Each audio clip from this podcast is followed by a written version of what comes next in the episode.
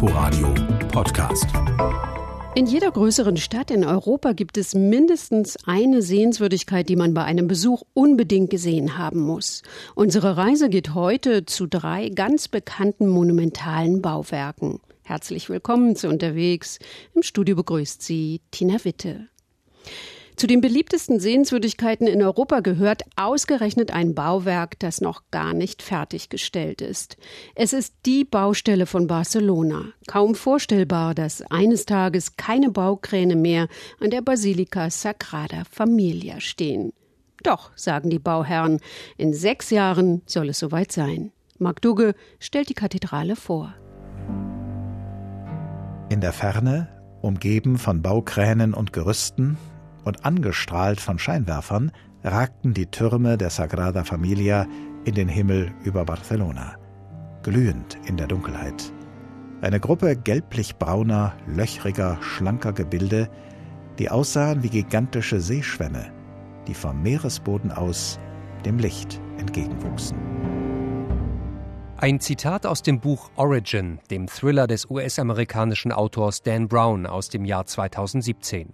In ihm schickt er den Wissenschaftler Robert Langton nach Spanien, um es mit dunklen Mächten aufzunehmen und geheimen Botschaften auf die Spur zu kommen. Die Sagrada Familia ist einer der Schauplätze in dem Roman. Da ist zum Beispiel die Steinplatte des katalanischen Bildhauers Subirax, die an der Fassade befestigt ist. Auf ihr sind in vier Reihen jeweils vier Zahlen zu sehen. Touristenführerin Charo Fuello.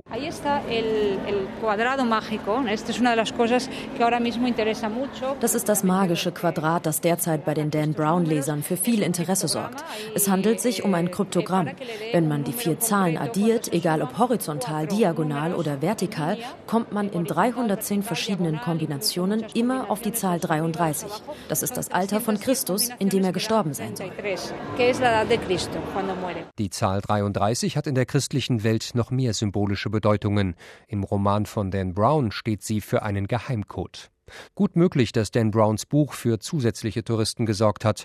Nötig hat sie die Sagrada Familia allerdings nicht. Auch so strömen jedes Jahr im Schnitt rund viereinhalb Millionen Besucher in die Kathedrale. Charo Fueyo. Was vielen besonders gut gefällt, ist der Innenraum. Der ist nicht von Gaudí geschaffen worden, aber er hat sich an den Vorstellungen von Gaudí angelehnt. Er erinnert an einen großen spirituellen Wald mit Palmen. Und dann ist da das Licht, von dem Gaudí schon sagte, dass es das Innere der Kirche bemalen werde. Deswegen sind viele, die das erste Mal kommen, erst einmal überrascht. Keiner bleibt davon unbeeindruckt. Es kann einem gefallen oder nicht, allen steht der Mund offen. Die Sagrada Familia kann einem tatsächlich den Atem rauben. Das gilt allerdings auch für die Eintrittspreise. Mindestens 17 Euro kostet der Eintritt pro Person. Wer auf einen Turm hinauf will, muss sogar 32 Euro bezahlen. Immerhin kommt das Geld dem Bau der Kirche zugute. Unter Europas Kathedralen ist die Sagrada Familia ein Säugling. Ein Riesenbaby, das auch mit 130 Jahren noch nicht ausgewachsen ist, auch wenn der Vater schon bald 100 Jahre tot ist. Barcelonas berühmtester Architekt Antoni Gaudí. Mehr als 40 Jahre hat er dem Projekt gewidmet. Hier liegt er deswegen auch begraben. Wie Gaudí sich diese Kathedrale genau vorgestellt hat, das lässt sich nicht mehr leicht nachvollziehen, denn viele Modelle und Baupläne von Gaudí wurden im spanischen Bürgerkrieg zerstört. Jordi Fauli, leitender Architekt der Sagrada Familia. Es cierto que no hay planos de detalle, pero no es cierto que no hayan planos. Es gibt zwar keine Pläne zu Details, aber wir haben von Gaudí umfassende Informationen über die allgemeinen Formen des Gebäudes und Detailangaben zu wichtigen Einzelteilen. Unsere Aufgabe ist es, die Gesamtheit seiner Zeichnungen zu interpretieren, die Modelle genau zu analysieren und sie umzusetzen. Natürlich wollen wir dabei immer möglichst nah an seinen Vorstellungen bleiben. Das Hauptschiff etwa entspricht exakt den Vorstellungen von Gaudí podemos decir que la nave principal responde exactamente o muy exactamente a la maqueta de Gaudí. Große Debatten über diese Kirche gab es jedenfalls schon immer. Berühmte Architekten wie etwa Le Corbusier oder Gropius wollten den Bau in den 50er Jahren sogar stoppen lassen, damit sich die Kirche nicht weiter von Gaudis Ideen entfernt. Chefarchitekt Jordi Fauli. Suerte que no nos hicieron caso. Zum Glück hat man diesen Architekten nicht zu viel Beachtung geschenkt. Natürlich, Gebäude, die wie dieses mitten in der Stadt liegen, werden immer kritisiert. Aber jeder neue Bauteil, der fertiggestellt wird, löst auch Bewunderung aus. Und zwar nicht nur aus einer intellektuellen Haltung heraus, sondern weil man etwas fühlt, die Wirkung erlebt. Auf eine große Wirkung hatten auch die Drahtzieher der Terroranschläge gehofft, die Barcelona im Sommer 2017 erschütterten. Nach Aussage einer der Täter hatten die Terroristen ursprünglich vor, die Sagrada Familia zu sprengen. Der Sprengstoff, der dafür vorgesehen war, explodierte allerdings versehentlich schon vorher. Sie wussten schon, warum sie die Kirche treffen wollten. Die Sagrada Familia ist nicht nur der ganze Stolz der Christen von Barcelona, sie ist auch das inoffizielle Wahrzeichen der Stadt. In Katalonien weist man gern darauf hin, dass der Querdenker Gaudí bei seinem Schaffen von der Liebe zu seiner Heimat getrieben gewesen sei. Viele katalanische Separatisten sehen in ihm einen Vorkämpfer für die katalanische Kultur.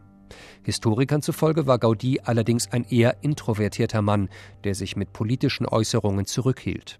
Das ändert aber nichts daran, dass die Sagrada Familia eine Ikone des katalanischen Selbstbewusstseins ist, mit Strahlkraft in die ganze Welt. 2026 soll die Sagrada Familia fertiggestellt sein, pünktlich zum 100. Todestag von Antoni Gaudí. Architekt Fauli ist zuversichtlich, dass das klappen wird. Aber, wie sagte schon Gaudí damals, mein Kunde hat keine Eile. Er wusste schon, wen er damit meinte. Ähnlich viele Menschen besuchen den Petersdom in Rom jeden Tag. Sarah Zerbak war dort. Eine enge Steintreppe führt die kleine Besuchergruppe in die unterirdische Welt des Vatikans. Hinab in die Nekropole, eine Stadt der Toten, in der die Gänge schmal sind und die Luft stickig ist. Nichts für Menschen mit Platzangst. Dort ist der engste Raum, das okay. du merkst. Ja, ja ist ja. nur zur Beruhigung, dass ich weiß. Ja. Nein. Ähm. Zehn Meter tief liegen die Totenhäuser der alten Römer unter dem heutigen Petersdom. Katakomben, von denen man sich schwer vorstellen kann, dass es einmal Andachtstätten im Freien waren. Auch für die vielen Christen, die im Zirkus des Nero gestorben sind. Man hat gedacht, also ich lebe weiter, wenn die anderen, die nach mir leben, an mich denken. Also hat man da seinen Namen platziert und das Totenhaus Richtung Zirkus runtergebaut. Denn beim Zirkus, da ging es ja zu, wie halt bei uns, wenn irgendwann am Fußballstadion das Ganze aus ist. Also kamen viele vorbei, haben da den Namen gelesen und ach, so umso intensiver lebe ich weiter. Monsignore Erwin Albrecht bewegt sich sicher durch die dunklen Räume. 70 Meter weit, vorbei an heidnischen, christlichen, päpstlichen Grabmälern, teils prächtig ausgestattet. Seit 1983 führt er Besuchergruppen durch die Totenstadt, inzwischen nur noch ein, zwei Mal im Jahr. Aber der Fernsehfahrer und Vatikankenner erinnert sich noch genau an seinen ersten Abstieg. Das weiß ich noch genau, denn da bin ich bei einer Führerin mitgegangen und dann war das für mich wirklich der beeindruckendste Ort Roms. Das hat mich so bewegt, dass ich, dass ich dort immer schon so einen Zug gehabt habe, das muss ich anderen Leuten auch zeigen zu wissen, dass dort seit 2000 Jahren Menschen hinkommen, die den gleichen Glauben haben wie ich? Es ist eine Welt, die für die allermeisten verschlossen bleibt. Anders als der Petersdom, durch den sich jeden Tag bis zu 30.000 Menschen schieben, ist der Zugang streng begrenzt. Unter dem Zentrum der heutigen Weltkirche, einst errichtet auf dem Grab des Apostels Petrus, so will es die Legende. Genau hier soll der erste Bischof von Rom begraben sein. Der Märtyrer, der sich kopfüber kreuzigen ließ, weil er die Christen nicht verraten wollte, die unter Kaiser Nero verfolgt wurden. Erst im 20. Jahrhundert wurde es freigelegt.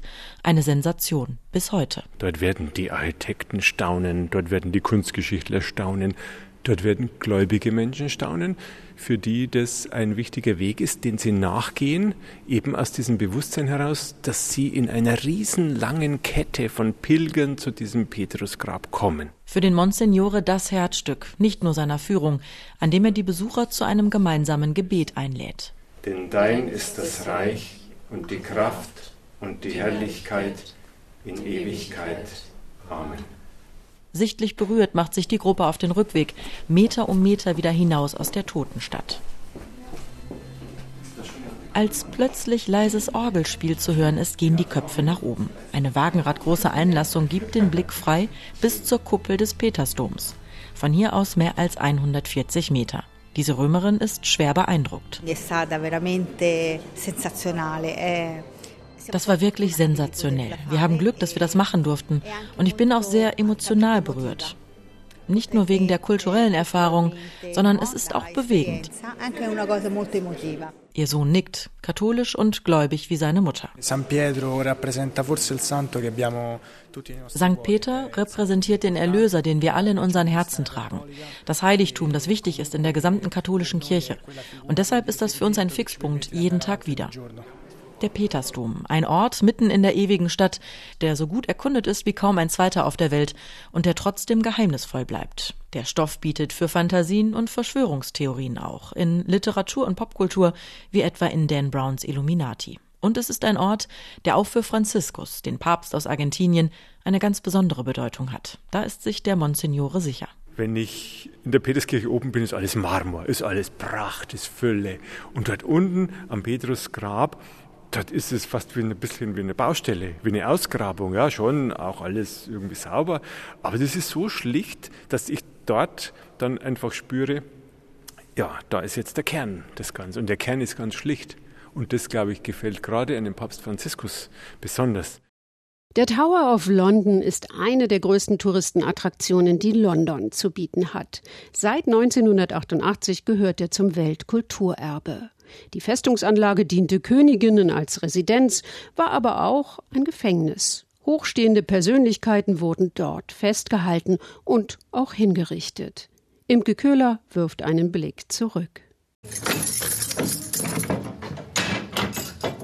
Hier wäre Hitler eingesperrt worden, in diesem Turmzimmer im Bell Tower.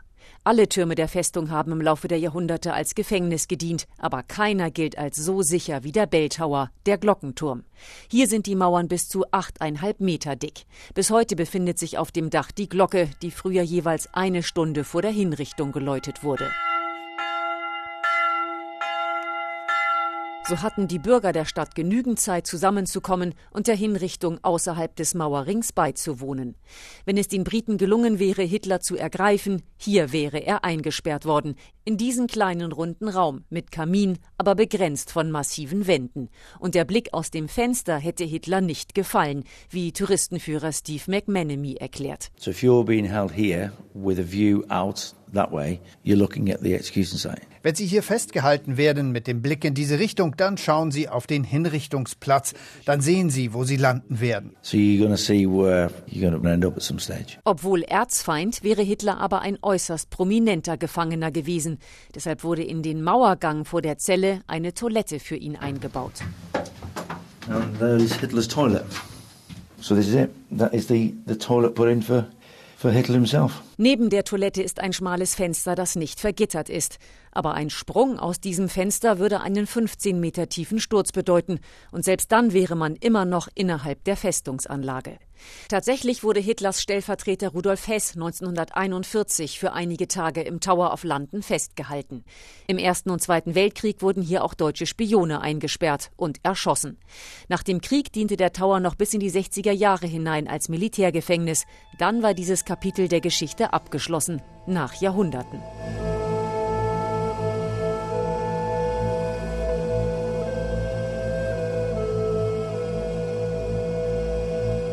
Ursprünge der Anlage gehen auf Wilhelm den Eroberer zurück, der am 11. Jahrhundert an dieser Stelle an der Themse eine Festung bauen ließ. Im Tower hielten sich über die Jahrhunderte die englischen Könige auf und hier wurden Gefangene festgehalten, zunächst gewöhnliche Kriminelle, später dann aber hochstehende Persönlichkeiten. Mit anderen Worten, hier wurden Konkurrenten aus dem Weg geräumt.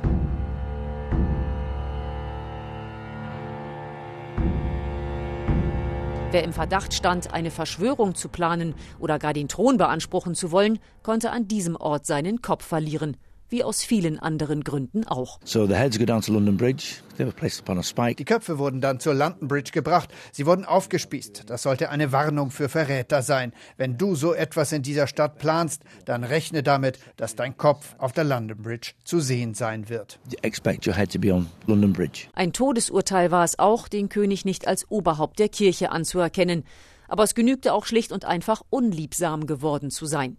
Heinrich VIII. etwa nutzte den Tower, um zwei seiner Ehefrauen hinrichten zu lassen, in dem Fall ganz diskret innerhalb der Mauern ohne gaffende Öffentlichkeit. Wenn die Mauern reden könnten, sie hätten viel zu erzählen. Von schrecklichem Leid, himmelschreiendem Unrecht, aber auch von der einen oder anderen geglückten Flucht. Unterwegs in bedeutenden Bauwerken in Europa. Sie können diese Sendung auch als Podcast in der ARD Audiothek abonnieren. Danke fürs Zuhören. Am Mikrofon verabschiedet sich Tina Witte. Inforadio Podcast.